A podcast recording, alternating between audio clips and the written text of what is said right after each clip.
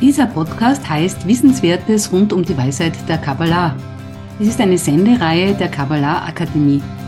Moderatorin Eli Igler, Kabbalah-Lektor Magister Eduard Yusupov.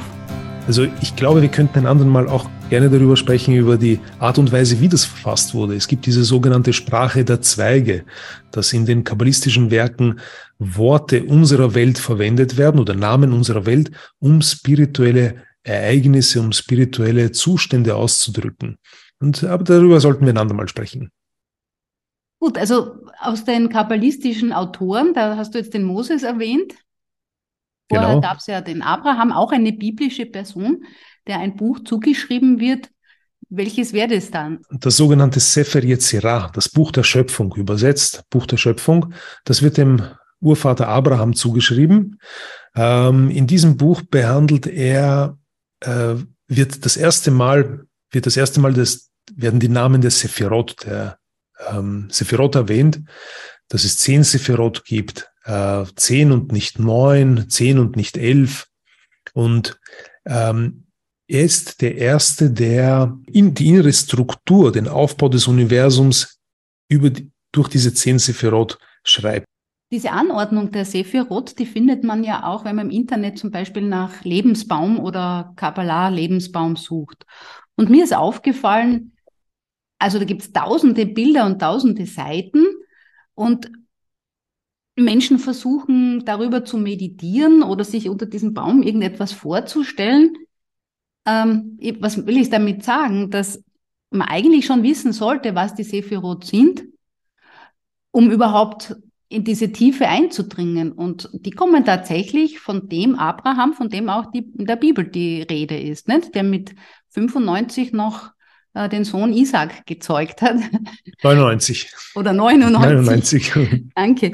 Ja, das wollte ich noch zu den Sephirot sagen oder zu diesem Lebensbaum. Ganz wichtig, dass das eigentlich man auf den Abraham zurückführen kann. Und über die Sephirot können wir uns auch mal unterhalten.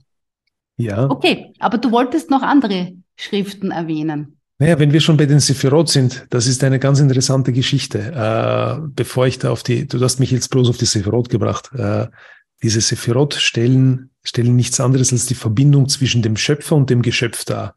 Und das, was den Schöpfer, ähm, das ist die, die, der Schöpfer von ihm, der Schöpfer wäre die oberste Sephira und die unterste Sephira ist das Geschöpf selbst. Und das, was dazwischen ist, ist all das, wie dieses Licht, wie dieser Genuss, der vom Schöpfer ausgeht, letztlich sich in das Geschöpf einkleidet.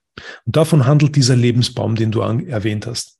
Bezüglich den Lebensjahren, von denen du jetzt auch gesprochen hast, für unsere Zuseher, äh, dass das nicht fantastisch klingt, dass man mit 99 Jahren äh, noch Kinder zeugt. Die Lebensjahre eines Menschen, die in die in der Bibel vorkommen, im Testament, Alten Testament vorkommen, sind nichts anderes als Stufen, als Entwicklungsstufen eines Menschen. Jedes Mal, wenn sich, wenn man sich entwickelt, wenn man eine Stufe aufsteigt, ist das so, als hätte man quasi ein Lebensjahr durchlaufen. Aus diesem Grund kann es sein, dass ein 30-jähriger Mensch in unserer Zeit spirituell gesehen bereits 99 Jahre alt ist wie Abraham und hier Nachkommen zeugt wie Isaac. Deshalb muss man die, darf man die Bibel oder die fünf Bücher Moses auf keinen Fall als etwas Geschichtliches betrachten, wovon es das in unserer Welt handelt, wovon es in unserer Welt handelt, sondern muss es wirklich als die eigene Reise in die, in die Spiritualität betrachten. Ja, das finde ich sehr faszinierend. Eduard, danke, dass du das jetzt erwähnt hast, weil die Zahlen in der Bibel ja grundsätzlich so zu sehen sind, dass sie Stufen sind. Nicht? Und wenn es jetzt, wenn jetzt die, die Rede ist von 10 oder 600.000 oder 40 oder 4, dann sind es ja auch äh, Angaben für etwas Vollständiges. Äh, ganz genau. Also es gibt, es gibt zwar viele, viele Zahlen darin. Ähm, letztlich handelt, spricht die Weisheit der Kabbalah darüber, dass von einer höheren Kraft, von einem, äh, der Wille ausgegangen ist, jemanden zu erfüllen. Und dieser Wille, jemanden zu erfüllen, stuf letztlich einen Willen zu empfangen, der diese ganze Fülle aufnehmen kann. Und diese Fülle kann man aber nicht auf einmal erfahren und er, er, er, erhalten. Und aus diesem Grund gibt es Stufen beziehungsweise Grade der Erfüllung. Und diese Grade der Erfüllung werden eben durch unterschiedliche Zahlen ausgedrückt. Und da, da, deshalb kommen eben Zahlen auch darüber vor. Es gibt äh, zehn Sephirot, fünf Stufen, fünf Grade, ähm, so wie du gesagt hast, 600.000. Also viele, viele Zahlen, aber all das sind Einzelheiten dann von diesem Willen zu empfangen, der sich allmählich der höheren Kraft annähert. Um, Eduard, bevor wir enden, vielleicht kannst du noch erklären, was denn in der Kabbalah unter Erfüllung oder Erfülltsein genau gemeint ist.